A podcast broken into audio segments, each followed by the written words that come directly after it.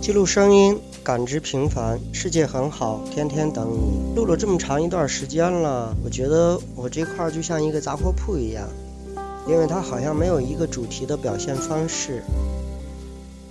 然后我又想了想，其实杂货铺也挺好的，也许它没有那样高大上、有档次，但是兴许在我这里。就有您所需要的那些零散的小物件。假如你喜欢，来吧，尽管拿去。若是没有，你可以告诉我这个杂货铺的老板，说天天需要一个小螺丝钉。OK，告诉我几号的，天天会不遗余力的用心去跟你寻觅。OK，这里是 FM 幺四九二六，来自天天的天天墨迹。那么在今晚，让天天跟您去分享一下那些关于旅行的事儿吧。记得罗丹曾经说过：“美是发现。”对于善于发现的眼睛，任何地方都有美在闪光。平原上孤零零的一棵树是美，一处远山，或者秋天黄昏如同燃烧一样的一片暗恋林带是美。月色广阔无限的沙漠和行走其上的骆驼是美。一片草地，一条于谷中寂寞流淌的小溪是美。那一处篱笆墙。一曲美妙的音乐，或者是一段难以忘怀的陈年旧事，也同样是美。有人说，旅行是一种解脱方式。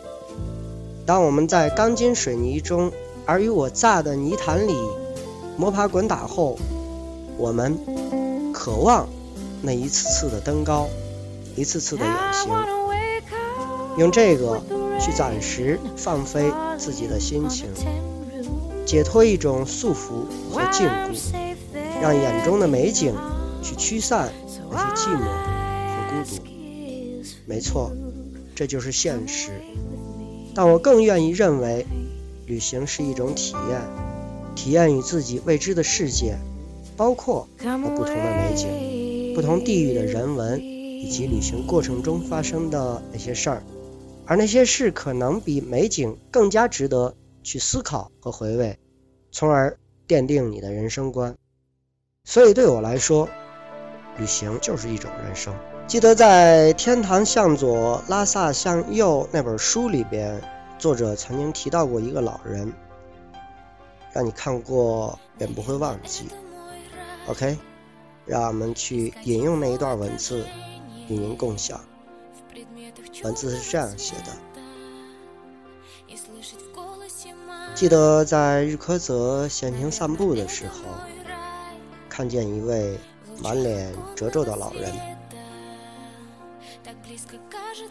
花白的络腮胡子被尘土粘上后，几乎和脸的颜色一样。他正在一口一口啃着硬巴巴的馕，旁边停放着。一辆架子车，看起来和他身上的衣服一样的破旧。车上堆着两个大大的、肮脏的蛇皮袋子。大爷递给他一支刚买的香烟，试探着和他交流。从他的语气和口音来说，貌似……他并不像一个藏民。他嚼着满口干馕，接过我递给他的烟，脸上堆起了灿烂的笑容，朝我看。来耍的哦！一口浓郁的四川口音。是噻，老爷子有气势了吧？我学着不太顺溜的四川话和他交流。哪里哦？好耍哦！他用他那双黑手从人造革包里掏出一个干囊递给我，谢谢。我摆了摆手，婉言道：“从他浓厚的四川口音中，我得知他没有女人，没有孩子，当然也就没有家庭。他的一生只是在重复着一件事情，就是从山南的灵芝穿越雅鲁藏布江，贩卖灵芝和一些药材，到拉萨和日喀则。也就是说，他从十几岁起走到现在，一直走着固定的路线。在他的眼里，也许整个世界也就是那。几百公里长，你说他幸福吗？你说他快乐吗？从他的神情谈吐和那双眯起一条线的混沌的双眼，告诉我，他很幸福快乐。然而我知道，他并不知道什么叫做痛苦，什么叫做寂寞。他也不会厌倦，更不知道什么叫做麻木。但对于我来说，他真的是个传奇。对他，那只是生活。天堂向左，拉萨向右，同一个地方，不同次。到达你会发现不同的美景，所以我们曾经走过，但永远无法走完、走遍，无法看完所有的美景。但只要我们能够对自己说：“我来过，我快乐过，我哭泣过，我感动过，我感悟过。”这就够了。OK，这里是 FM 幺四九幺六，在那首我想和你共同拥有的幸福的音乐当中，让天天也和您说一声再见。在这里说一个祝愿吧，祝愿全天下每一个爱我的和我爱的人都幸福常在。谢谢你们每天能够。听天天的嘚啵嘚嘚啵嘚，哈哈哈哈！来自天天的天天墨迹，我喜欢你们，你们在吗？再见。